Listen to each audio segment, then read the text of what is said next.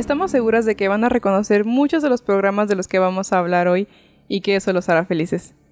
Hola a todos, bienvenidos a su podcast de terror favorito. Yo soy Vania y aquí me acompaña Salma. Nosotras somos dos hermanas aficionadas a los crímenes sin resolver, misterios, cosas paranormales, en fin, a todo lo que no nos deje dormir por las noches. Semana tras semana les traeremos casos que los mantendrán vigilando.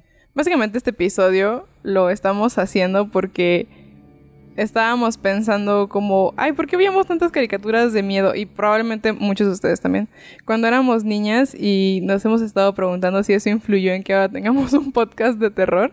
Quizás no influyó, pero sí era algo que buscábamos mucho, o sea, como sentir ese miedo. Este capítulo es para cotorrear. Es del recuerdo.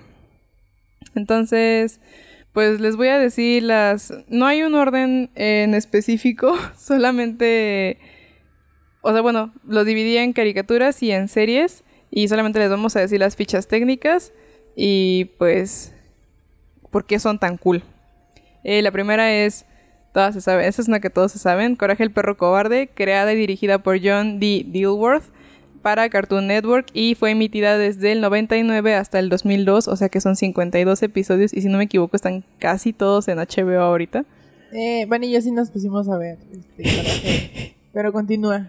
Eh, básicamente, o sea, seguramente les voy a decir de qué trata las, cada serie, aunque probablemente ya se la sepan, pero en caso de que no lo ubiquen o no se acuerden cualquier cosa o no sean de la generación de estas series.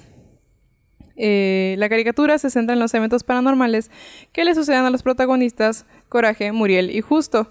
Pero pues al final el, el principal es Coraje, o sea, él es el que el que rescata a, sus papás, por así decirlo. A, Justo lo rescata como por obligación. Para Muriel lo rescata porque la quiere. Y... Em, Ah, es que pensé que ibas a decir ah, algo. Es que pensé que te ibas a decir algo, por eso me quedé. Bueno, antes de, antes de empezar a, platicar de Coraje, les tengo el dato de que John D. Dilworth dijo que la casa de Coraje está inspirada en fotografías de fincas que quedaron destruidas durante el Dust Bowl, un fenómeno ocurrido durante la Gran Depresión de los años 1930 y que algo que tiene como muy característico la serie, además de los del diseño de personajes, es que usan onomatopeyas y tienen esta cosa que se llama slapstick, que es como como una exageración de las caras, no sé cómo explicarlo mejor, pero por ejemplo eso de que se le salen los ojos a Coraje cuando grita y cosas así. Coraje, eh, no sé, yo siento que a todo mundo nos gustó. Eso siento, o sea, no conozco a alguien que me haya dicho como, no, no me gustaba tanto este, o no, definitivamente. O que no la haya visto. o que no la haya visto. Como que fue de las series más exitosas de Cartoon. Y me acuerdo mucho que a mi mamá le gustaba mucho. O sea, a mi mamá era de que no están pasando coraje, o si estaban pasando coraje, lo veíamos así.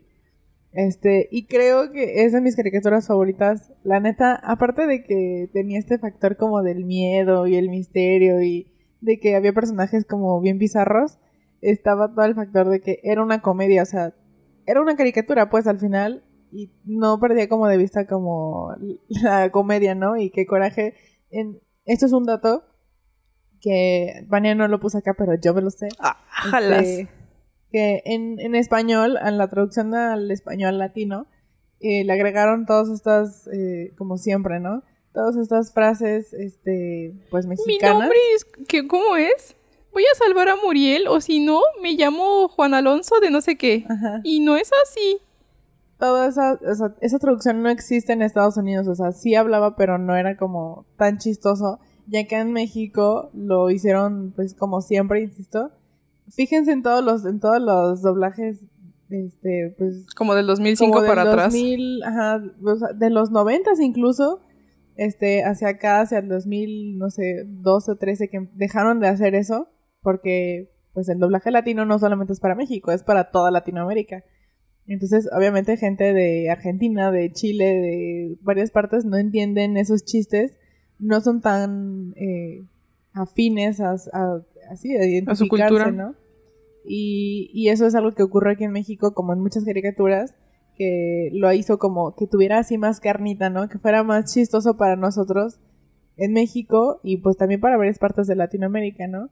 Este, y creo que eso lo hace como más entrañable, o sea, que una caricatura hable en tu idioma, que digan esto de te lo juro por Dieguito Maradona y todas esas cosas que a lo mejor en el doblaje de Estados Unidos no se hicieron, como que le agregó más valor acá en México o en Latinoamérica de, pues sí, de que te, te diera risa y que Aparte la voz que le pusieron a Coraje es lo máximo. O sea, de verdad, toda la caricatura es como lo máximo. Y ya hablé mucho, pero... No, está bien. Tienen capítulos...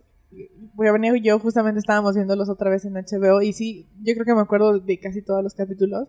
Hay capítulos en los que sí son como muy bizarros y da como mucha cosa y miedo, pero hay otros que son como bonitos, ¿no? Estábamos, estaba, bueno, voy a decir dos cosas. Lo primero es, quiero pedir un micrófono ¿Cómo es? Quiero pedir una cámara y pedirles que ya no, ya no nos arruinen el doblaje latinoamericano. A la grande le puse Cuca, es una de las mejores cosas que pudo dar el doblaje latinoamericano y nos lo arrancaron en nuestras manos. Yo me acuerdo, me sacaba mucho de onda cuando Ed y Eddie decían, ya empezó la Chapoy, porque yo decía, ¿a poco ellos también ven a Patty Chapoy? Pero pues no sabía que era un doblaje. Este, y mi otro comentario es, sí, Coraje tiene episodios muy bonitos también a veces, este, antes estaba en Netflix, por allá de 2017 estaba en Netflix y ahí no, no me la acabé, pero sí vi, o sea, revisé más la última temporada y me acuerdo muchísimo de un episodio en el que Coraje ayuda a un, creo que es un calamar que viaja a las estrellas, no me acuerdo. Y ese me movió mucho porque cuando el calamar se muere se vuelven flores y dije como, wow, qué bonita forma de afrontar la muerte para un niño. También el de Kitty, el de la gatita y la perrita que son novias, que de niño obviamente no lo entiendes y a lo mejor no era la intención que fuera algo queer, pero de grande lo ves y dices así como, güey, la violencia en el noviazgo y así, coraje las ayuda, eso. Ay, sí es cierto. Pero justo esta semana estábamos viendo un episodio que ahí ustedes no están para saberlo, pero yo soy muy chillona. Y entonces estamos en un episodio en el que hay un, es el jorobado de ningún lugar y anda pidiendo posada y todo el mundo lo rechaza porque es feo. Pero cuando llega a la casa de Coraje, a Coraje le da miedo primero y luego se da cuenta de que es bueno, o sea, está tocando campanas en el granero y dice así como, o sea, como que Coraje entiende que es una buena persona y se acerca con él y juegan y el jorobado le enseña a hacer sombras. Y justo es malo con él y ya al final le, le o sea, le pasa como lo malo, ¿no? El karma. el karma. Pero sí, es justo lo que estaba diciendo, ¿no? Que hay, hay capítulos que... A mí uno de los capítulos que más miedo me daba, o sea, como que me sentía así incómoda, cuando se, cuando se convierten en plátanos, que van como a un lugar donde hay muchos no plátanos. Manches, sí. Eso estaba muy raro. Pero hay otros capítulos que tienen como este factor de que, o sea, bonito pues, o sea, que sí es muy oscuro y todo lo que pasa en ningún lugar es muy oscuro, pero también tiene capítulos muy bonitos. Para mí, capítulos bonitos, ese del jorobado, el de pie grande, porque también lo mismo, a Coraje le da miedo pie grande y luego se da cuenta de que es un, es un monstruo bonito y ya se hacen amigos. Y había, ahorita había pensado en otro, pero como dijiste lo de los plátanos, se me olvidó. Pero Sí, Coraje tiene, o sea, aún dentro de las cosas spooky tiene cosas muy bonitas. Y ese, hay uno que mucha gente habló que daba miedo, el de Tutankamón o una momia, no me acuerdo. Que es como con un CGI y lo estábamos viendo, estamos atacados de la risa. porque el, el espíritu está así como devuelvan la tablilla y justo, ¿cuánto ofrece? hasta el final que ya está como en otra dimensión, ¿no? Y lo, lo entierran. Lo entierran. ¿Y cuánto ofrece? Y ya. bueno. Lo máximo. Si tienen HBO, busquen este. Este no es un comercial, pero si nos quiere promocionar HBO. Es que varias de estas, de estas caricaturas las pueden volver a encontrar en, en plataformas. Entonces ahorita las que no sepamos les vamos a decir. La siguiente es Las Hermanitas Misteria, creada por eh, Scaramouche, que es una productora de, de películas británicas para Fox Kids y Disney Channel, emitida del 2004 al 2009 en 24 episodios que se transmitían en bloques de 5 minutos, o sea, en total son 13 episodios, pero como se transmitían en bloques de 5 minutos son 24 episodios. Y la caricatura cuenta las aventuras de Cecilia y Amelia, quienes investigan casos paranormales junto a su murciélago Boris. Cecilia es la escéptica del equipo y siempre cree que todo se puede explicar con la ciencia y Amelia es todo lo contrario. ¿Viste? Mania datazo.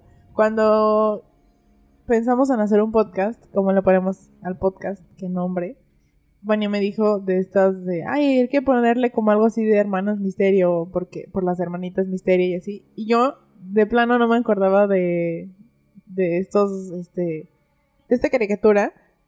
Y bueno, no, sí, que acuérdate, ¿dónde lo pasaban? Aquí en México. En México, en Fox Kids. Ah, y según yo, En. México fue como, ajá, Jetix. Según yo, fue como del 2004 al 2005. No estuvo mucho tiempo. Cuando les digo 2004-2009 es porque estoy calculando el tiempo que estuvo en Latinoamérica. Ah, Pero en México no encontré cuánto estuvo. Yo no me acordaba y luego Vania me...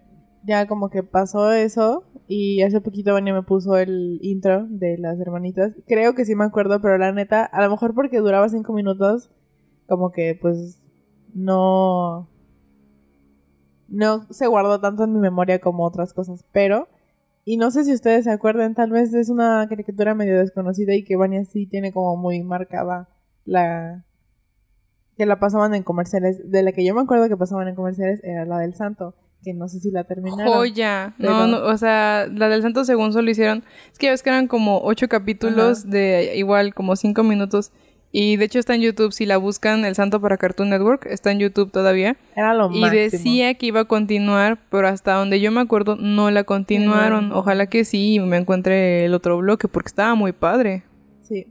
Aparte, como que caricaturas mexicanas no hay tantas así tan. O sea, como esa. No queremos demeritar a las de No. las leyendas y así, pero esa del santo, bárbara, era una joya. Sí. Este, pero eso, las hermanitas misteria a lo mejor tienen que ser como, no muy adultos, pero tener muy buena memoria porque sí eran como en los bloques de comerciales cuando la pasaban. Y, y también ya la pasaban en la noche. De hecho, se supone que había una sección de, de Jetix que se llamaba Misteria, Misterio, algo así. Y eran como ese tipo de, de programas, no spookies. Es que yo no me, puedo acordar, solamente me acuerdo de las chingadas de hermanas. este. Y cuando las googleo, o sea, cuando las googleé, sí me metí a varias páginas y como que no hay mucha información de, las transmisiones. Pero sí me salió el, el IMDB de alguien que se estaba quejando que como es este animación CGI está bien fea y que no sé qué cosa. Y yo, güey, era el 2004.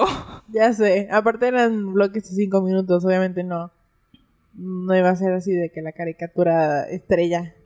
Pero bueno, el siguiente es uno que le gusta mucho a Salma y es la versión del 69 de Scooby-Doo, Scooby-Doo. Where Are You, creada por Joe Ruby y Ken Sparks, dirigida por Bob Singer, Paul Sommer y Howard Swift. De hecho, hay muchísima gente trabajando detrás de la caricatura, pero puse como los principales.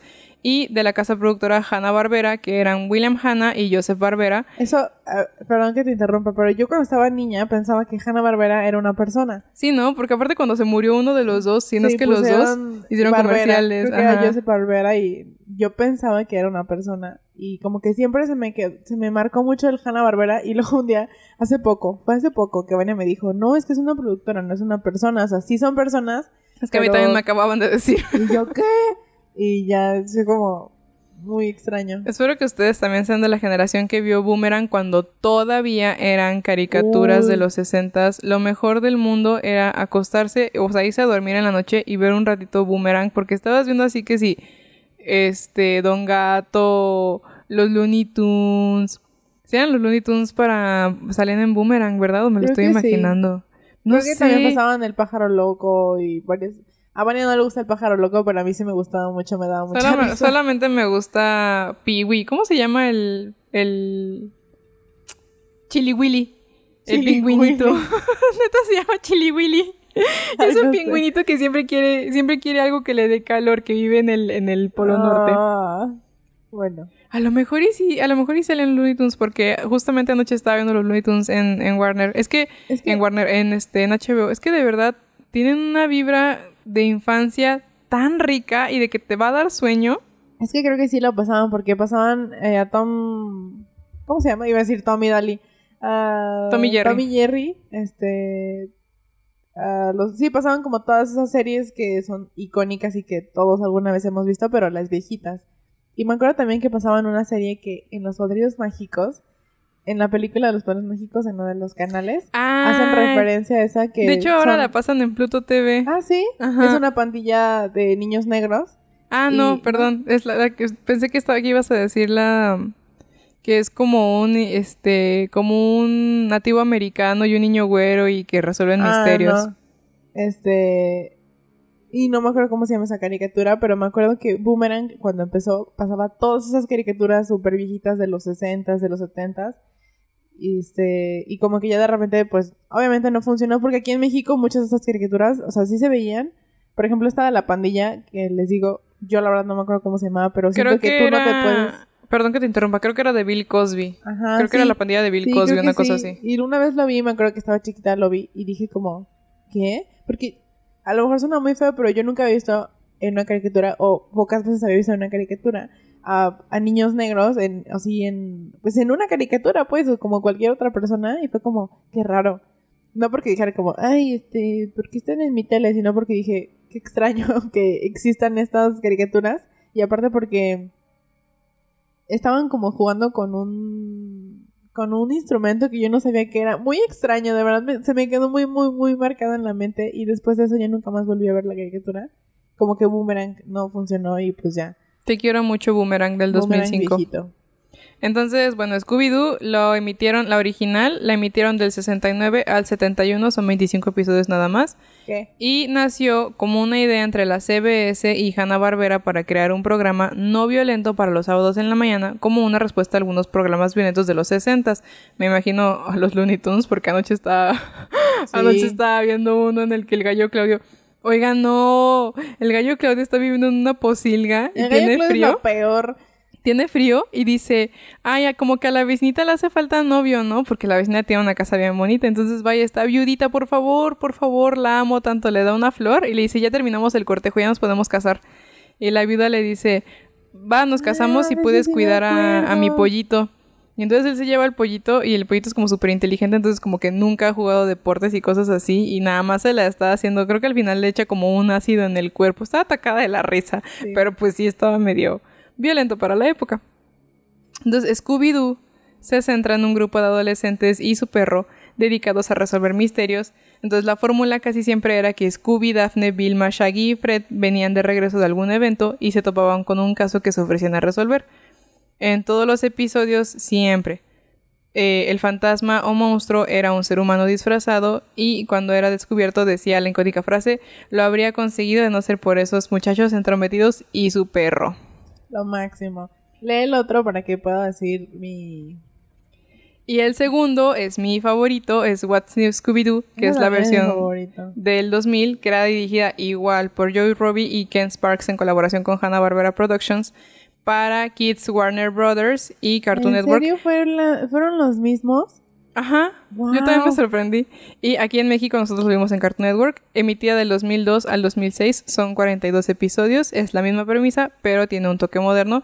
Y es bueno, voy a dejar que digas tu dato porque a lo mejor es el mismo que yo quería decir. paso. No, yo iba a decir otra, pero ya que me diste el espacio, eh, la, el intro de este nuevo de What's New Scooby-Doo, este, que en español es que hay de nuevo Scooby-Doo, que es así como que más suena, ¿no? es este de Simple Plan. Si ustedes no sabían eso, Vania era fan y luego yo me convertí más fan en Simple Plan. Tengo un, póster todavía. y un día nos enteramos y fue como, wow. Imagínense, por eso suena como tan moderno. Y este. De hecho, también tocaron algunas canciones para episodios, pero ah, como la principal era el What's Scooby-Doo? We're coming after you. We're gonna solve that mystery. Era lo máximo. Me encanta Scooby-Doo y, o sea, Scooby-Doo del 2005, bueno, del 2002 al 2006, era lo máximo. Creo que todos, absolutamente todos vimos Porque también lo pasaban en la noche. Lo pasaban en la noche y los sábados en la mañana. Era lo máximo. Y la del 69, que también es lo máximo. A mí me gusta mucho porque las voces de, de todos los personajes, o sea, el sonido del capítulo es así como super vintage. Entonces me gusta mucho. la otra vez estábamos platicando Vani y y le dije que lo único que nunca me gustó de Scooby-Doo, o sea, como que de niña siempre me quedé así como, no, era que siempre fueran personas, o sea, siempre que los que descubren todo el misterio se dan cuenta que pues son personas que armaron un plan para X cosa, ¿no? Eso me daba mucho coraje de niña porque yo creía, o sea, yo, yo quería más bien que fueran, que sí fuera real. Hay algunas películas una de las películas, yo creo que Vane y yo, que es así como wow, es la de cuando Scooby-Doo van a. No, me acuerdo dónde van. El chiste es que son los aliens, o sea. Se las decimos casi cada episodio. Sí, siempre lo decimos. Y en esa, al final, resulta que sí, dos de los personajes sí son aliens. Y la otra vez eh, Paolo nos dijo de otra que también al final resulta que sí son este... Sí es como real el misterio, pero datazo. No me gustaban que al final de los capítulos fueran personas. O sea, todo el capítulo me gustaba porque estaba súper así misterioso y al final que ya descubrían. Obviamente sí está chido como de que hagan su investigación y digan como, ay, fue tal persona. Pero siempre me quedé con esa frustración. Aparte lo chido de Scooby-Doo, o sea, sigue siendo muy vigente ya han pasado tantos años y... y siguen sacando series. Siguen sacando series. Ya no me gustan las nuevas. hay una nueva que no está tan fea, eh, no sé cómo se llama, o sea, cuál es la versión de... ¿Cuál es el nombre de esta versión? Este, que el otro día la, estaba viendo en Cartoon y le dejó un rato y no estaba tan mal, ni las voces estaban mal. Este, pero como que muchas generaciones han crecido, o sea, de verdad nuestros papás crecieron viendo Scooby-Doo, todo el mundo conocemos a Hanna Barbera, bueno, la, productora. Y como que es súper icónica. No sé qué fue lo que pasó con esa serie, pero. Aparte, aquí les tengo un datazo. Por años, no solamente los fans, sino la casa productora ha visto a, a Vilma como lesbiana. Y ¡Ah! de hecho, si se fijan, hay muchos, muchas cosas que quedaron como diálogos muy extraños en la en la película de Spooky Island, la que siempre nos pide Eddie. Este, o sea, eso de que la enamorada de de Shaggy se llama Mary Jane y que él diga, ay, ese es mi nombre favorito. Ese tipo de chistes es porque esa versión la iban a hacer para adultos y en esa versión iban a explorar una relación entre Vilma y Daphne, o sea, como lesbianas. Pero al final, o sea, como que la diluyeron muchísimo, le sacaron muchas cosas y así es como quedaron algunos chistes que eran de la versión de adultos y por eso está como esos chistes de Shaggy. Creo que sí hay por ahí uno de Fred. Entonces, eso, pero tienen años que están como abogando porque Vilma sea 100% lesbiana. También hay versiones de caricatura que están editadas y que, o sea, iban a ser Vilma y Daphne como novias. Y en esta nueva versión de la que está hablando Salma, ya me enteré de que Vilma sale como lesbiana del closet. Y dije como, qué bueno, ¿no? O sea, tienen años que, la productora está pensando como, sí, Simón, hay que, hay que hacer esto. Este, y honestamente, qué bueno. Jinkies. Eh, el siguiente no lo puse en mi guion y me acabo de acordar, perdón pero les vamos a dar así rápido el dato, porque es una joya que Salma y yo amamos. Es Las sombrías aventuras de Billy y Mandy, creado por Maxwell Atoms eh, para Cartoon Network y fue transmitida desde el 2003 hasta el 2008, o sea, son 83 episodios. Y sigue a dos niños de 10 años que son Billy y Mandy que invocaron a la muerte como, bueno, o sea, para ser su mejor amigo después de, de ganar una apuesta eh, relacionada con un hámster que tenía Billy y pues básicamente la serie sigue como lo que sucede cuando se meten con las cosas de puro hueso. Bueno, yo sé que dice como la muerte, pero en Latinoamérica le pusieron puro hueso. Es lo máximo. También es... Esa... Mm, creo que todo el mundo la... La vio. No es tanto... o sea, sí es de misterio, pero es más como... De horror, no sé. Y mezclado con una con un humor muy negro. Siento que eso sí se me quedó mucho de niña, como Mandy era una niña mala. Mala y Billy era muy tonto.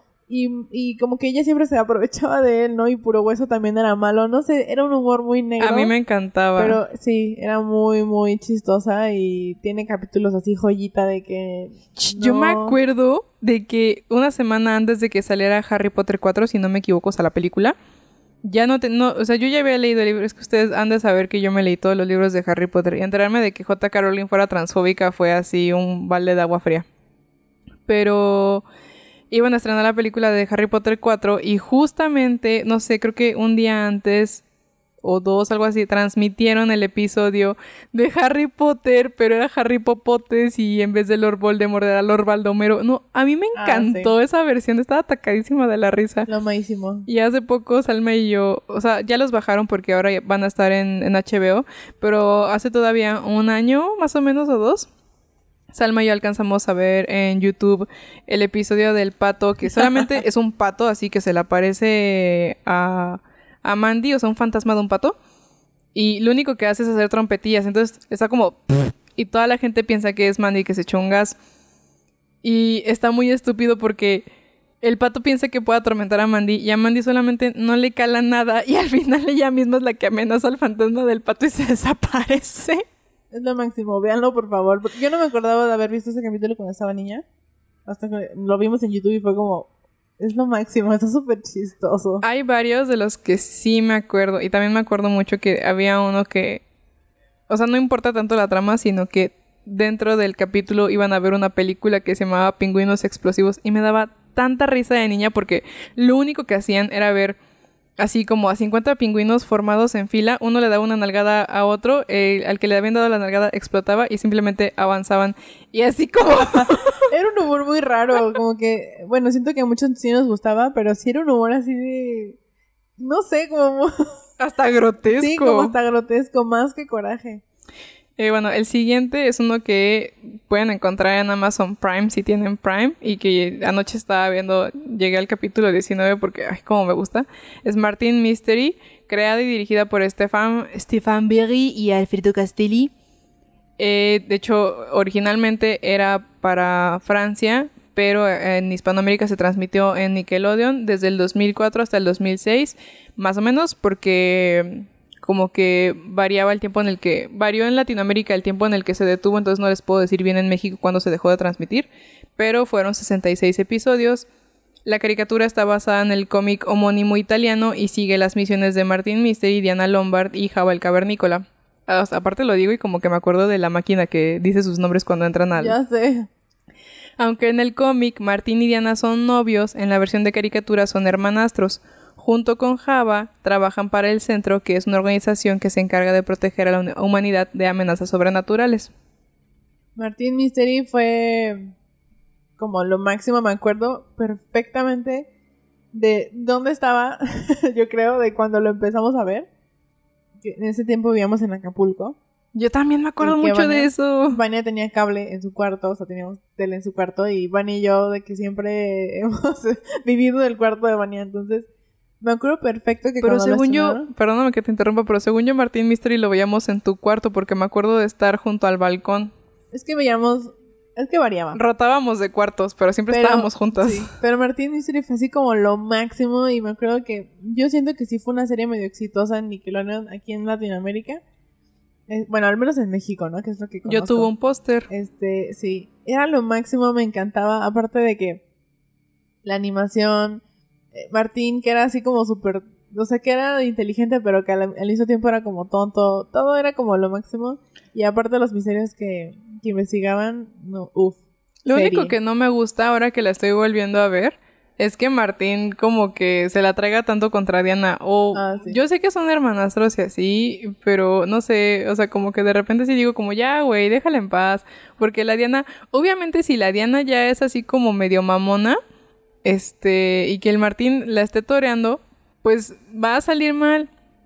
Y digo, está bien, pero sí a veces como que siento feo que, que como que no la tomé en serio. Ayer estaba viendo uno que me acordaba muchísimo de haber visto de niña, en el que tienen que ir a investigar un hotel. Aparte es como el Overlook. tienen que ir a investigar un hotel, eh, un fantasma y...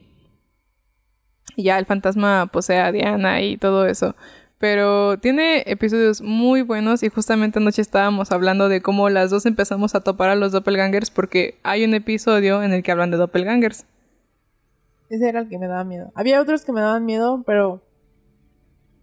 Mm, anoche estábamos hablando platicando de uno que era... Que los secuestraban como unos monstruos blancos, ¿no? En el desierto, ajá. Había muchos, es que aparte son un buen, se hicieron muchos, muchos episodios, entonces a lo mejor varios no los hemos visto Ben y yo, pero lo máximo, Martín Mystery es lo máximo. si no lo han visto... Yo creo que, o si lo vieron, yo creo que también soñaban con tener el reloj U activado. Sí, yo, yo la verdad soñaba como de que... Selección, análisis de baba.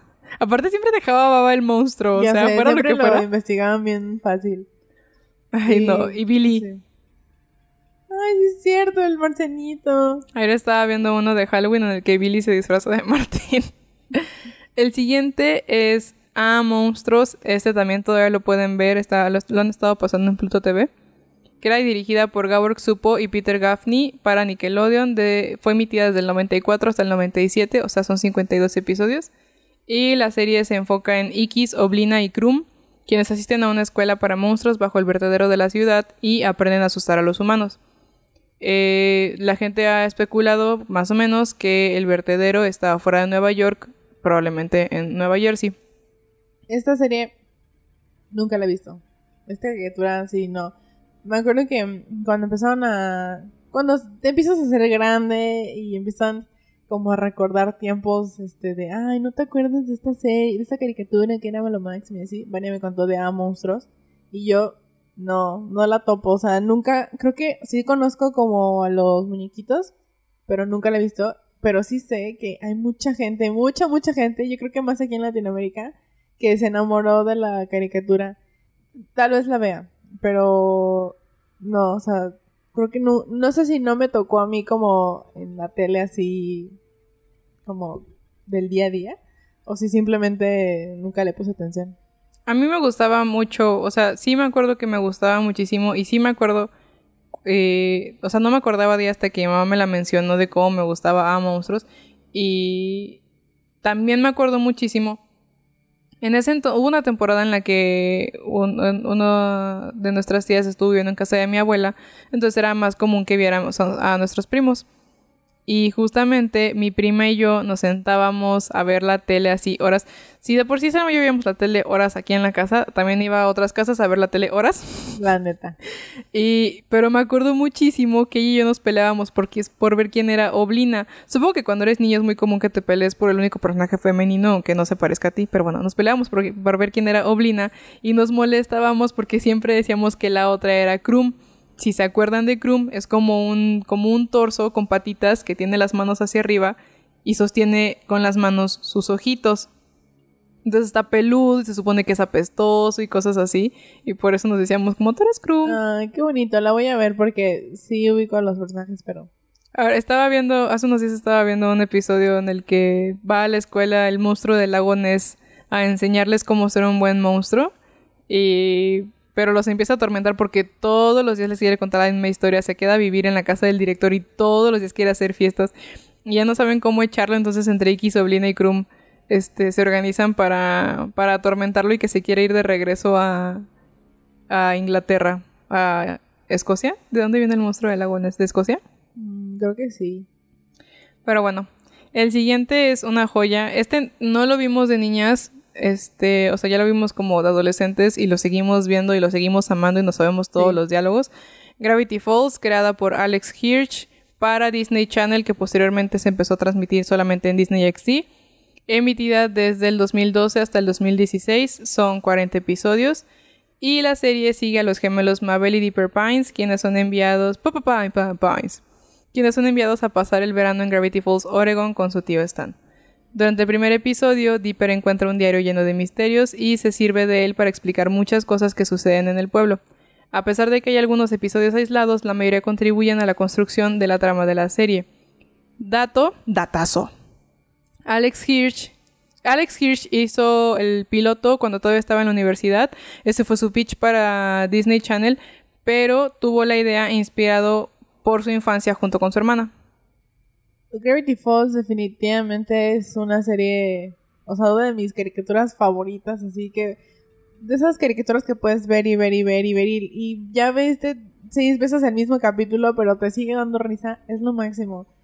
Gravity Falls, aparte de que tiene como un tono de comedia, pues más distinto, un poco más moderno, tiene todo este tono como de misterio y que sí son cosas que pasan en el pueblo, o sea, no es como de que, ay, fue una ilusión, o sea, sí son cosas que pasan este, sí tiene cosas como que el monstruo, que el que se convierte en, ti, que el monstruo del agonés, que todas esas cosas sí existen, pero como que sí toman importancia en la trama, pero no es como que el pueblo esté muy interesado en saber de los misterios, ¿no?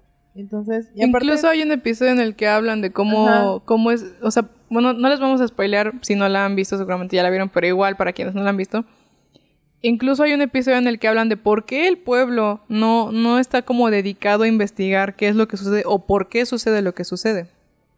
Siento que, bueno, siento que muchas personas hemos visto Gravity Falls.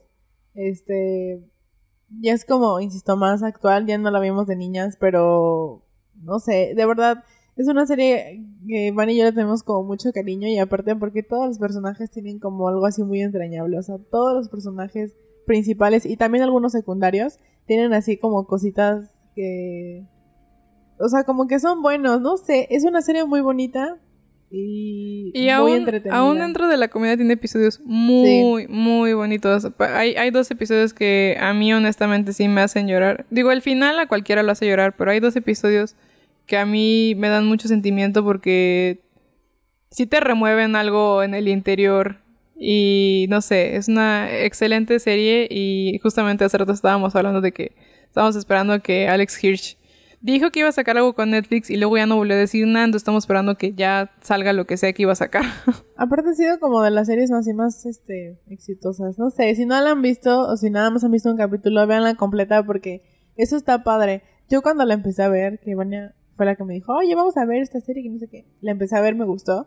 Y luego, este, pues van como seriados, ¿no? O sea, sí tiene como un orden para que tú le entiendas al final de la serie, este, pues lo que va a pasar yo nunca me imaginé que la serie fuera a tener como un orden, o sea, que lo que tú viste en el primer episodio y que así fuera como a tener cabida en el último episodio. Y fue así como de que, ¿qué? O sea, ya los últimos, no sé, como unos 10, 15 episodios ya tienen muchísimo más orden.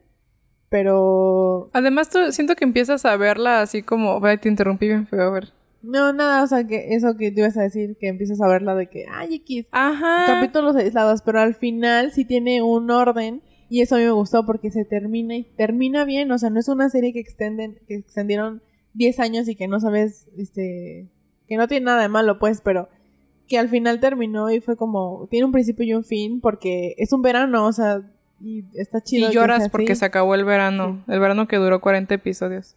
Eh, justamente iba a decir que ahora que la hemos estado reviendo, desde el primer episodio ya están los guiños a lo que va a suceder al final y no te das cuenta o no lo tomas a consideración porque empiezas así como, ah, es una serie ahí de niños X, ¿no?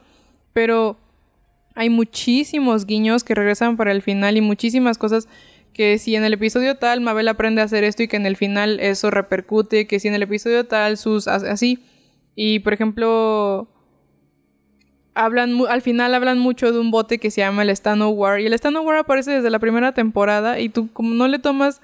Pues no le tomas la importancia que tiene porque ni siquiera es, algún, es un tema central o un chiste central en el episodio. Entonces así como volver a ver Gravity Falls es como wow. Así como dice Dipper. Es lo máximo. Así que si no la han visto, véanla. Respétense y véanla. La siguiente, aquí ya voy a empezar con series. La siguiente es Le temes a la oscuridad, creada por DJ McHale y Ned Candle para Nickelodeon. Fue emitida desde el 90 hasta el 96, o sea, son 100 episodios. Eh, digo 90 al 96, más o menos lo que fue en Estados Unidos, porque en Latinoamérica varió muchísimo, o sea, creo que hasta el 2000 hubo transmisiones. Entonces, este, le puse el de Estados Unidos. Son 100 episodios y la serie gira alrededor de un grupo de adolescentes que se referían a sí mismos como la Sociedad de la Medianoche. De hecho, tengo una camisa que me compré hace un año de Ah, ya cumplió el año mi camisa. De Le temes a la oscuridad. Eh, cada semana, en un lugar secreto, en, un en el bosque, un miembro contaría una historia al grupo. Casi siempre van de miedo.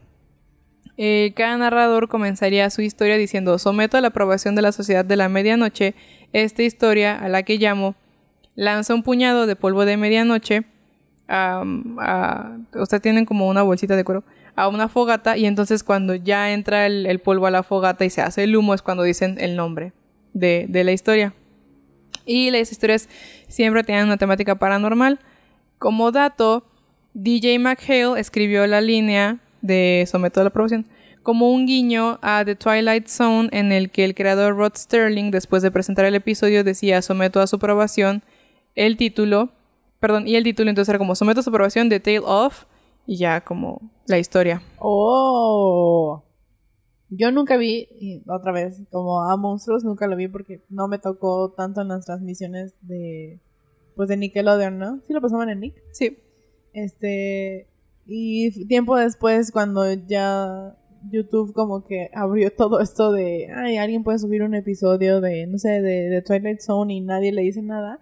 Vania me enseñó, le mi mamá le dice, le tienes a la oscuridad. Es que cuando yo era niña no podía decirle temes a la ah. oscuridad y le decía, le tienes a la oscuridad. Yo pensaba que así se decía. Entonces ahora ya se le quedó aquí en la casa de, le tienes a la oscuridad, pero bueno. Y lo vi y la verdad me gustó. Son historias como... como Para niños. O sea, sí, sí son como de ¿Qué te da miedo cuando eres niño? Y lo que me gusta mucho de esta serie es que son historias pues representadas por, por actores, ¿no? O sea es un live action. Entonces eso me gusta bastante y, son 100 capítulos de los que puedes elegir. Hay unos capítulos que ahora he visto que es así. Está en Prime también si la ah, quieren ver. No sé si ya lo dije, pero está en Prime. Hay algunos capítulos que ahora he visto que gente dice como, ah, estaban medio mal esos capítulos o así. Pero no le pues falten el respeto. Pero, pero están, están chidos y, y las historias están padres y como cualquier niño de 10, 13 años, pues te entretenía un buen si yo hubiera sido, si a mí me hubiera tocado en esa edad, y no ahora que ya tengo más edad, hubiera sido definitivamente de mis series favoritas. No, sí, sí vi la temas a la oscuridad de niña, no tengo muchos, muchos recuerdos, pero sí me acuerdo que me gustaba. Y honestamente no incluí escalofríos porque solamente me acuerdo de ver el intro, no me acuerdo de ningún episodio. Y era casi lo mismo. Era casi lo mismo. Yo pensaba que eran de hecho casi la, o sea, la misma serie. Creo que la veíamos más en casa de Daniela porque la pasaban en Jetix. Y el perro, no, no, no, qué miedo. Y mm, ya, o sea, no nos acordamos de los episodios, nos acordamos del intro, como les digo. Pero lo que sí es que en algún momento de nuestra infancia una amiga de mi mamá le regaló libros de su hijo y entonces tenemos tres libros de escalofríos que todavía nos acordamos de la trama. Joya, escalofríos es lo mejor que le pudo pasar a nuestras infancias. Y hace un año me enteré de que R.L. Stein también sacó una versión para adolescentes que según yo son los de la calle del terror que mucha gente se burló de ellos. Pero no, de verdad, si, si ustedes tienen hijos o si planean tener hijos, o si no tienen hijos y nada más quieren entretenerse, compren libros escalofríos porque son libros de terror para niños o de misterio, pero sí tienen ese factor. Yo me acuerdo de que muchos sí terminaban este el del cementerio. Hay uno que se llama La Isla Siniestra, La Isla, Macabra, no, no era lo máximo, estaba súper padre y aparte son libros pues como Muy unas 150 páginas, entonces no, no, lo máximo, de verdad. Y, y lo mejor es que lo siguen vendiendo porque muchos niños crecimos con esos libros, y más en Estados Unidos, ¿no? Fue como un poquito más el boom en Estados Unidos. Pero lo siguen vendiendo y... Voy a ir a una feria de Scholastic para comprarlo. Las ferias de Scholastic eran lo más. Lo máximo. Perdón, perdón. Somos unas ñoñas, sí. Pero, ay, hablando de... Me voy a salir un poquito del episodio. Hablando de libros de terror y de la feria de Scholastic. Cuando era niña en una feria de Scholastic precisamente me compré un libro que se llamaba El perro fantasma. Y según era un perro que se aparecía en casas y así. Ay, perdón que te interrumpa.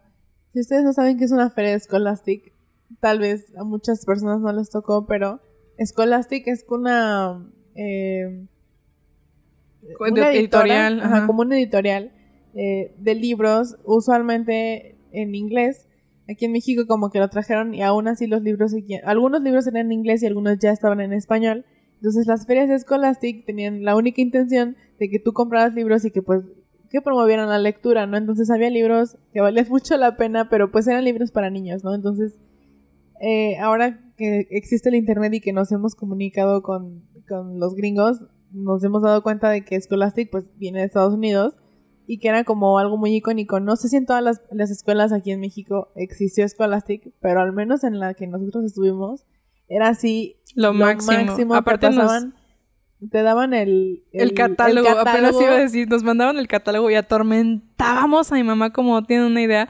Y lo peor es que a veces, o sea, ahora que he estado haciendo limpieza, digo, güey, ¿por qué te pediste eso? O sea, real, aproveché el catálogo, pudiendo comprarme todo lo que había Aproveché el catálogo para pedirme un, este, dos libros de origami y nunca aprendí a hacer origami, o sea, lo peor.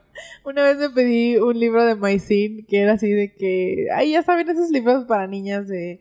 Eh, Pégale tu muñequito. Sí, prende una vela rosa para que se enamore de ti y así, y era como súper, o sea, yo nunca he sido una niña muy femenina, entonces como que en un momento sí llegué a decir como de que no, sí lo tengo que hacer, y después me di cuenta de que pues no, pero estaba muy entretenido porque era como, no sé, Era muy chistoso. No sé si estaba en español o estaba... No, estaba en español, ya me acordé. Y- Una amiga se pidió uno que se llamaba Dear Dumb Diary, porque como aparte, aparte su mamá era maestra de inglés, entonces pues supongo que era obligatorio en su casa pedirse los libros en inglés. Y se pidió el querido diario tonto. Y yo me acuerdo que me daba tanta risa, me lo prestó. Y me daba tanta risa el, el libro, porque era lo mismo, una niña que no era nada, bueno, no era nada femenina, sino no era tan femenina. Este, y que escribía su diario, pero le decía querido diario tonto, o sea, como que estaba casi casi que obligada a escribir. No me acuerdo muy bien, pero a mí me encantaba. Lo máximo. Pero sí, las ferias de Escolástica eran lo mejor. Ahí me compré, existiendo. Ahí me compré ese de El perro fantasma. Ya no me acuerdo casi nada más que el hecho de que el perro se aparecía en una casa. Yo decía como, wow, el perro fantasma. Y aparte la portada era un perro verde así como brillando. Díganme si ustedes también, eh, si tienen conocimiento de esto de Scholastic, porque sí fue como un boom. A ver.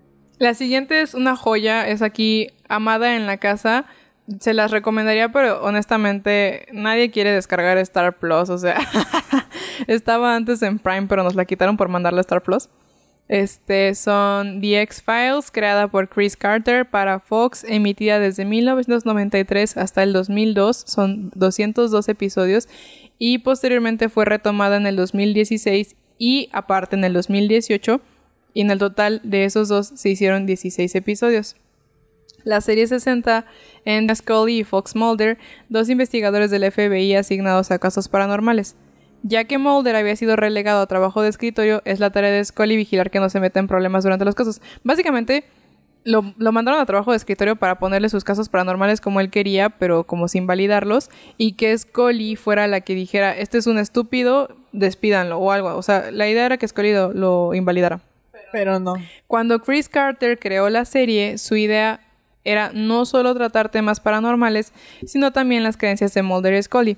Mientras Mulder es un creyente de todas las cosas extrañas que suceden a su alrededor, lo que le gana el apodo de Spooky entre sus compañeros y la razón por la que a mí me gusta que me digan Spooky, digo, alguien... Creo que he estado en WhatsApp como Spooky desde el 2017 y fue como la razón por la que pedí que, que por favor así me empezaran a decir. Yo sé que está terrible cuando tú pides que te digan el apodo, pero así fue como yo lo hice. Y este, aparte me acuerdo que nadie sabía, como yo estaba como Spooky, y estábamos en un grupo de WhatsApp de la escuela y alguien puso, ¿quién es Spanky? Y yo, Spooky, soy yo, Vania. Spanky. Spanky. Este, Scully es una doctora en medicina y escéptica aun cuando está en medio de algo sin explicación científica. Carter pensó que para el papel de Scully como la racional de la pareja, perdón, Carter pensó que el papel de Scully como la racional de la pareja y la inclinación de Mulder hacia las corazonadas y la intuición invertían los tradicionales roles de género en la televisión. Muy Genio. Dato. A pesar de que los ejecutivos esperaban tener para Scully a una actriz con más experiencia, cito, más alta, de piernas largas, rubia y busto grande, fue Chris Carter quien eligió a Gillian Anderson de 24 años, una veterana del teatro con muy poca experiencia ante las cámaras. Gillian Anderson, ícono. Eh, no, no, no, es que The X-Files es lo máximo. Si tampoco No nos la va a alcanzar visto- el tiempo para hablar. Sí, no nos va a alcanzar el tiempo para hablar. Yo cuando conocí a Eddie, nunca había visto The X-Files y yo no, no aguanta, hay que verlo. Entonces lo vimos, le gustó un buen y ya después él solito empezó a ver las, o sea, los capítulos este, por su propia cuenta y era como de que, ay, vi tal capítulo y me encantó y no sé qué. Todos los capítulos, o sea, hay capítulos eh, como que de todas las temáticas, ¿no? Desde las desapariciones hasta la la ¿sí se llama cinequinesis? ¿Telequinesis? telequinesis. Todas esas cosas es lo máximo. Véanla, es de las series más icónicas que pueden encontrar. Lo este, único que sí, perdón que te interrumpa, lo único que sí es que Salma y yo creemos que más o menos de la 1 a la 5 son las buenas Sí, temporadas. buenas. Las demás ya no están tan chidas. De las nuevas, yo nada más vi la de 2016 y se me hizo que estaba ahí 2, 3. La de 2018 Dos, ni siquiera me enteré. Y es lo máximo, de verdad. Eh, dato. Después de que Gillian Anderson como Scully, que Mulder y Scully, de verdad es que es muy icónico. Eh, Scully sale en la televisión, es esta mujer que es escéptica, que aparte es así doctora Súper y científica. y lo máximo. se incrementó el número de mujeres, de niñas que buscaban entrar a carreras eh, científicas. Eso es algo... Y de tecnología. Eh, y de tecnología es algo estudiado en Estados Unidos y fue como un impacto de, de Scully por sí sola de, de poner este personaje como, como dijo ¿no? Que querían poner a una mujer pues muy bonita, de piernas largas, que no tiene nada Ajá, lo malo. que iba a decir, no tiene nada malo, pero... Pero que eligieron hacer otro personaje y decir como, bueno, esta es una mujer que no se vale tal vez, o sea, no, no se escucha muy feo, que en la tele, o sea, en el programa no se va a valer por esto, no la vamos a poner porque es muy guapa, sino... Y aparte Gillian Anderson sí es muy guapa, pero bueno, no se va a valer solamente por eso, sino porque tiene otro, otra connotación, ¿no? Que en ese momento en, en la tele tal vez no se había visto como esta, esta elección de un personaje femenino, entonces eso es un dato. Mucha gente, muchas niñas dijeron como, ah, pues es Scully está en la tele y es doctora y sabe un buen y es súper buena en su trabajo. Yo también quiero hacerlo. Entonces... Es que está muy cool que se salgan del molde. eh, o sea, es eso mismo que dijiste. No tiene nada de malo que escriban a una mujer No. rubia y guapa y lo que tú quieras. Pero... Pues eso, salirse del molde. Por ejemplo, hay una... En Grandes Héroes hay una, una güera, esta... Lemon. No me acuerdo cómo se llama la niña. Pero es así de que Ah, sí. güera, alta, súper bonita, pero es científica. Y eso está cool porque rompe con ese molde del güera, güera tonta. Yo tengo una amiga que cuando nos conocimos, sí, este, estoy segura de que alguien llegó a hacerle el chiste de güera tonta y fue así como, no mames, güey, no tienes otro lugar donde ser estúpido. Y es eso. O también, por ejemplo, Spinelli en. Spinelli, Spinelli, no sé cómo se decía. En, en recreo, que era así de que cabello negro, ruda y así. Y digo, como. Hay más formas de, Sí. representar a, representa- a una persona. Y aparte, esta eh, Gillian Anderson, de que salió de aquí, o sea, es súper, su papel en The X-Files es súper reconocida. Una vez leí una entrevista que decía como, le debo como casi toda mi, pues mi carrera, ¿no? A, los X-Files, pero ya nunca más quiero volver a ser Scully, o sea, ya no quiero estar en ese papel y ahora que hizo The Crown y Sex Education y que se ganó premios, es como, wow, o sea, Gillian Anderson a mí se me hace una actriz súper como versátil y aparte muy poco reconocida hasta ahora. Y este, ¿cómo se llama el actor de... es este. David Duchovny. Que él también tuvo como papeles fuera de The X-Files, también es reconocido. Entonces, no sé, y aparte ellos dos se llevaban bien fuera de, del set, o sea, ellos eran Aparte me encantaba que dentro de la serie había como una tensión sexual y que al final sí, Sí. se vuelven, o sea, Sí se hacen no, pareja. no se casan, pero sí son pareja y sí tienen un hijo y desaparecen. No, honestamente no me acuerdo por qué desaparece, porque eso ya es de las, creo que de la décima temporada ya. Así para mí eso no existe. Pero en el en la nueva temporada del 2016 sí toman ese retoman ese tema del hijo y según sí lo están buscando y según sí existe y creo que hasta tiene poderes una cosa así. Pero a mí me llamó mucho la atención y antes de antes de pasar a la siguiente serie, dime cuál es tu episodio favorito de los X-Files. Uy, es que está complicado. Es que hay varios. Hay varios que, que me gustan bastante. Yo creo que uno de ellos es eh, este señor que se que cambia su forma y que Aparece cada 50 años. aparece, ajá. No, no, no, hay otro eh, que viaja como por las coladeras. Según Y- yo, si estás pensando no, en el que se dos. estira, es el que se aparece cada 50 años. Hay dos. Hay dos así parecidos. Pero bueno, es otro. Y también me gusta uno de un circo. que en el circo está pasando algo como raro. Es que hay tantos, de verdad, hay muchos, muchos capítulos que, que son muy, muy buenos. Y también hay uno que es el, me acuerdo perfecto, es el primero de la segunda temporada, en el que Mulder va a Costa Rica, si no me equivoco, porque hay una estación, este científica, no sé cómo decirlo, que captó como sonidos del espacio exterior, entonces va para ver si es cierto y al final descubren que sí es cierto, pero... Como a cuando la no sé. secuestran y que no quiere aceptar que estuvo secuestrada por aliens, pero tiene un Ah, chip. sí. Es que hay muchos capítulos buenos y ya hay, bueno, la verdad es que de las últimas temporadas casi no he visto, porque pues no. A mí, yo probablemente mi favorito es uno en el que investigan eh, un culto en una escuela y de hecho se aparece, se supone, Satanás Y está, es un episodio Ay, muy sí. bueno porque es de esos episodios en los que se va la luz y está lloviendo y esto y aquello. Sí. Top. También hay uno donde van a un a un lugar donde talan árboles para ¿El del bicho? Ajá, que es un bicho que se come, que como que envuelve a las personas y ese está muy bueno. Pero bueno, siguiente. Una joya, el siguiente es The Twilight Zone, creada por Rod Sterling y retomada con diferentes presentadores como Forrest Whitaker y Jordan Peele. O sea, Pero dilo en español. Ah, la dimensión desconocida. La es que no me pude acordar. Es que acá Este, en México es raro que escuches a alguien que diga The Twilight Zone. La dimensión desconocida, La perdónenme. dimensión desconocida. Todas las versiones fueron, o sea, la de Rod Sterling siempre, siempre.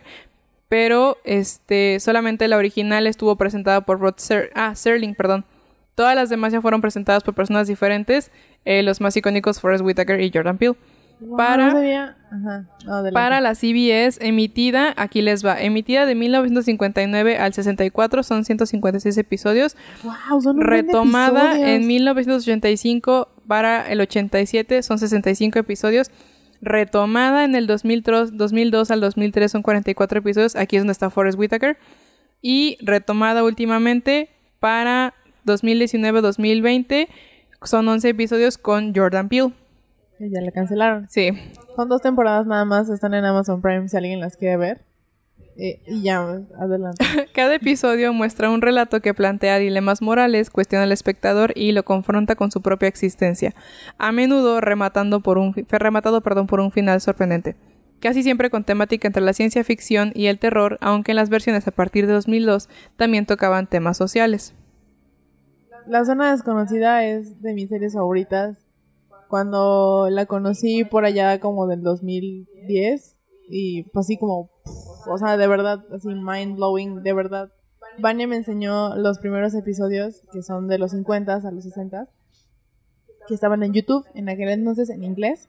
Este, y era, no saben, no, si no la han visto, no saben de lo que se han perdido. Es de las mejores series que, aparte de todo, siempre se le han hecho como parodias al intro.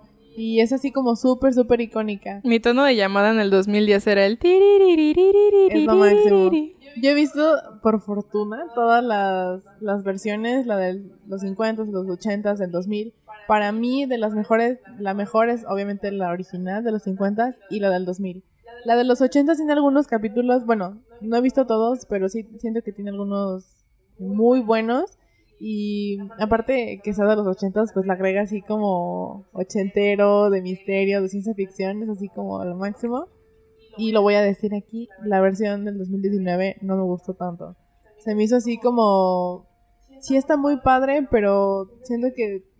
ay, no voy a sonar super boomer, pero siento que tocó de más los temas sociales. O sea, se, se agarró mucho de los temas sociales como para hacer los capítulos y eso no me gustó tanto. Mi único, mi único problema con la versión del 2019 no fue los temas sociales porque solamente, yo me acuerdo solamente de un episodio eh, en el del racismo, probablemente uno de Navidad de, de dos nativos americanos que son como los apestados del pueblo.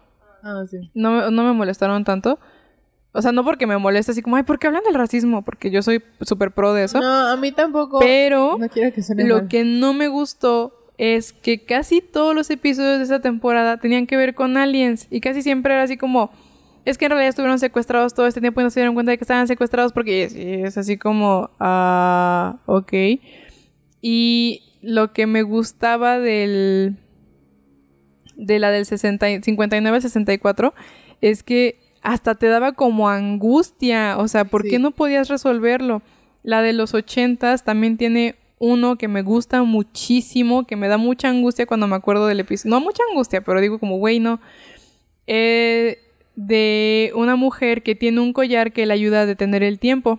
Sí. Y entonces para ella es lo máximo, porque entonces, como es ama de casa, puede ir a hacer el súper y tardarse lo que quiera, e ir a hacer compras. De hecho, creo que hasta saca una tarjeta de crédito, este... Falsa, no me acuerdo por qué me acuerdo de la tarjeta de crédito. Pero eso, o sea, puede hacer todo lo que ella quiera, tiene todo en el mundo para hacer lo que quiera. Y los últimos cinco minutos del episodio sale del, del súper y está cayendo un meteorito y detiene el tiempo para que el meteorito no aplaste la ciudad, pero si vuelve a reanudar sola. el tiempo, se va a aplastar la ciudad y se acaba el episodio en ella sola con el tiempo detenido esperando que no se aplaste la ciudad. Es lo máximo, de verdad. Hay capítulos joyita, en cada una de las épocas hay capítulos así que digo, wow. Hay uno del 2000 que me gusta mucho, que es de eh, un chavo que cumple años en la oficina y le regalan un muñeco. Y el muñeco va sabiendo cosas de él, ¿no? O sea, le va como hablando y entonces este va sabiendo como secretos de él y de la oficina. Entonces es esta cuestión de que como de, uy, cállate, este, no digas tal cosa porque, no sé, está súper interesante y aparte el muñeco está bien feo y no me acuerdo exactamente en qué termina. Pero sí, esos capítulos, la mayoría están en YouTube y hay capítulos así. También hay uno de los ochentas, y ahorita me acordé, de... ¿El de la cafetería? Ah. Hay un camión. Ah, el de la cafetería es lo máximo. Ese es un, así creo que es de los más icónicos. Eh, no, es un camión que pasa como cada noche. Y la gente que se trepa es como la que se va a morir. No me acuerdo exactamente. Ah, no, ese es el 2000. Es del 2000. Es el 2000 porque es una niña que se sube en... Me acuerdo de la muchacha que se sube en pijama, una cosa así. Este, del 2002 también hay uno muy bueno que también me angustia muchísimo, de una cerrada, así, Ay, sí. clásica cerrada gringa. Y entonces un vecino dice, oigan, ¿por qué el vecino de enfrente, no sé, no poda su pasto? Y otro vecino, es que ha de ser comunista, no, es que ha de ser un asesino, es que así. Y entonces, entre todos los vecinos empiezan a vigilar al de enfrente. ¿Y por qué hace? ¿Por qué no hace? ¿Por qué dice? ¿Por qué no dice? entonces se empiezan a volver locos y llega un punto en el que incluso entre ellos se empiezan a pelear. Que tú estás aliado con el de enfrente y así. Creo que, creo que matan a una persona en Sí, ese matan a episodio. una persona. Y al final del episodio resulta que estaban en un experimento social y ninguno de ellos se había dado cuenta y básicamente respondieron como el experimento esperaba que respondieran, que era súper paranoicos y matándose unos a otros. Horrible. Y del, del 2019 yo quiero rescatar eh, un episodio de un avión en el que el personaje bueno. principal está escuchando un podcast acerca de todo lo que va a pasar en el avión. Nadie le cree lo que va a suceder en el avión y al final se estrella por él mismo querer resolverlo todo. Por él mismo. Ese es muy bueno.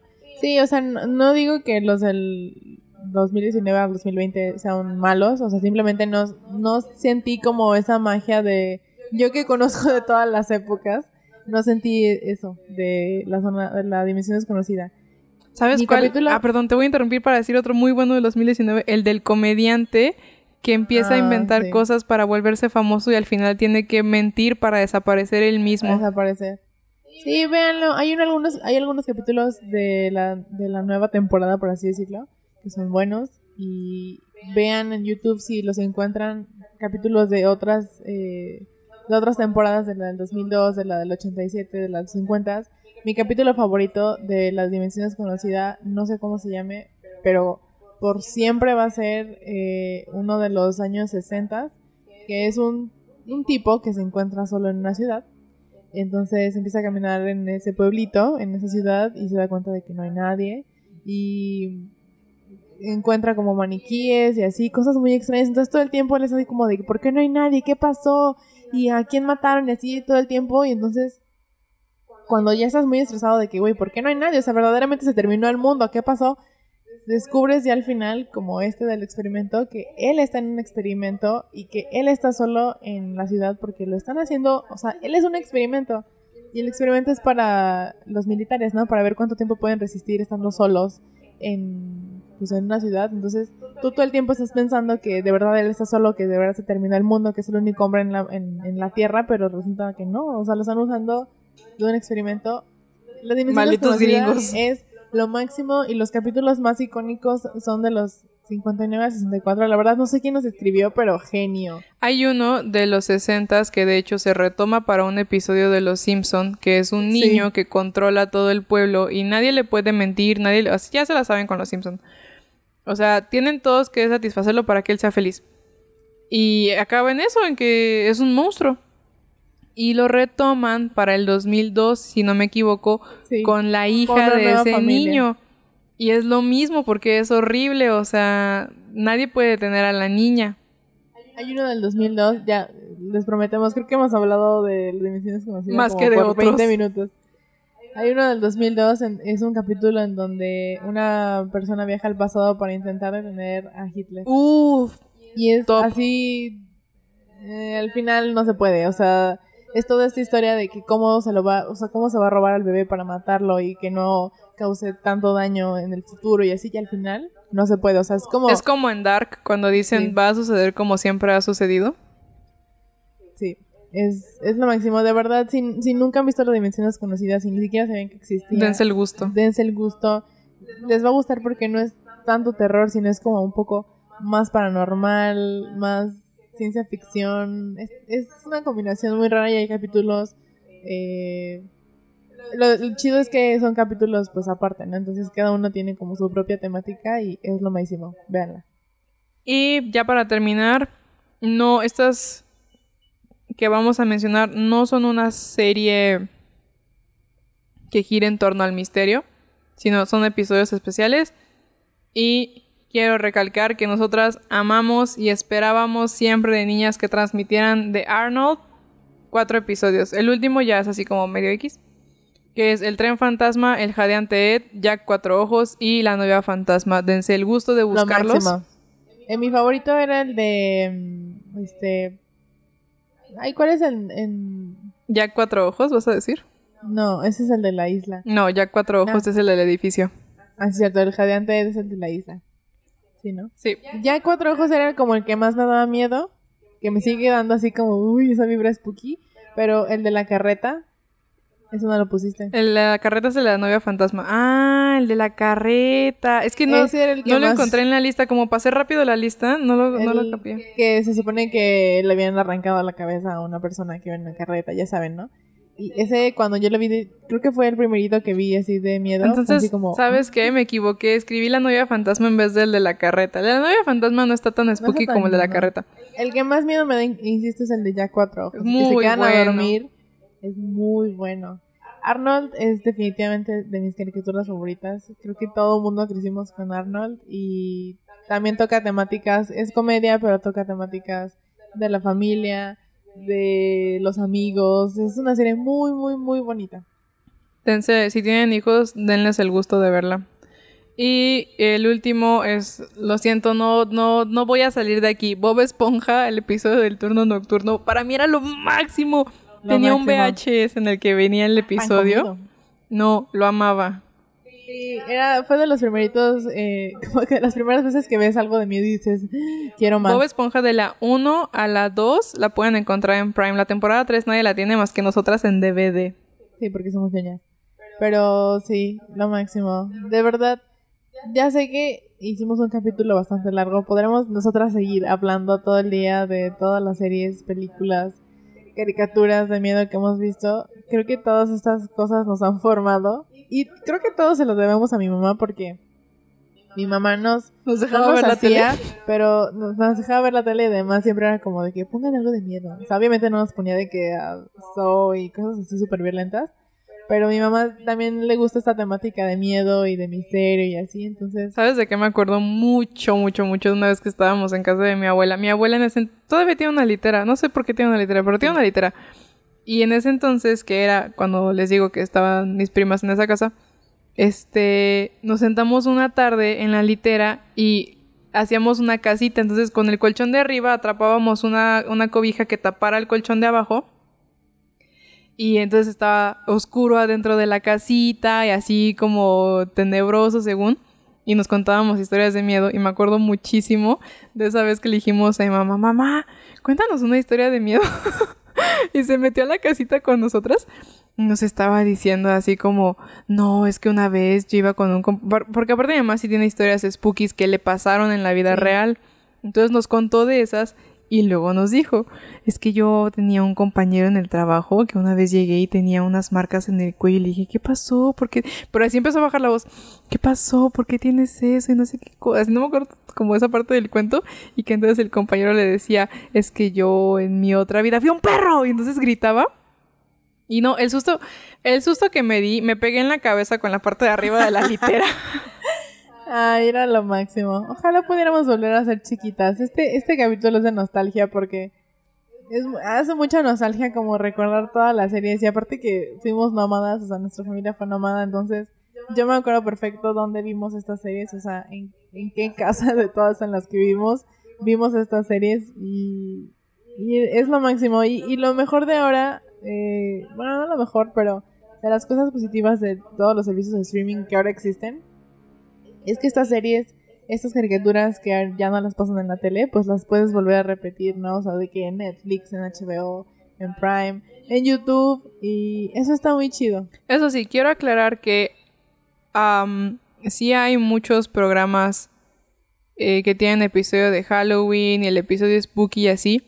Pero nosotras agregamos a Arnold y a Bob Esponja como un plus porque son los que verdaderamente recordamos como algo así lo máximo. Porque yo sé que Rocco tiene su episodio de Halloween y sí me daba miedo en ese entonces, pero no me acuerdo tanto como para decir, wow, no, me encanta. Entonces, sí, son esos los que queremos agregar. Queremos decirles que tuvimos una infancia muy bonita pegadas a la televisión 24/7.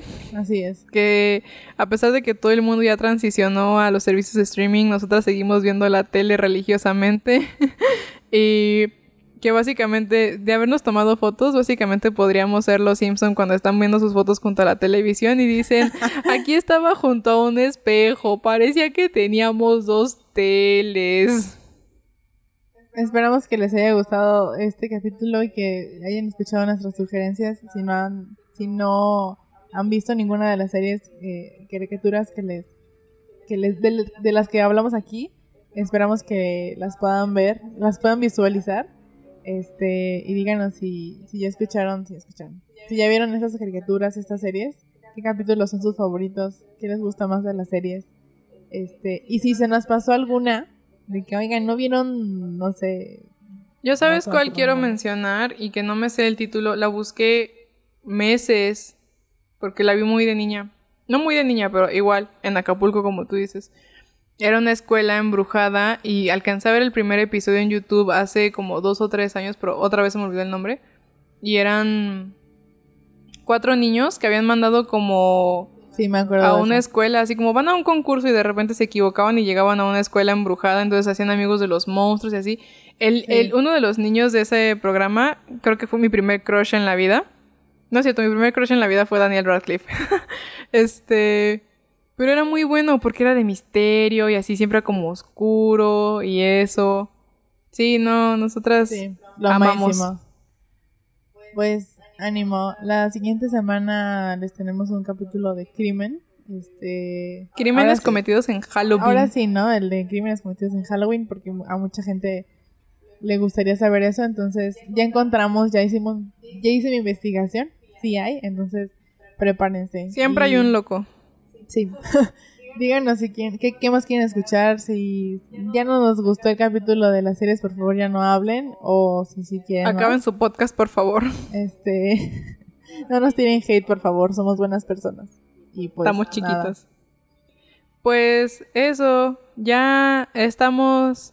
Halloween is upon us. Entonces. Eh, continúen cuidando su salud. Ya saben, cuidando a los demás, pero además honrando el Halloween. Lávense sus manitas, usen su cubrebocas y permanezcan observando.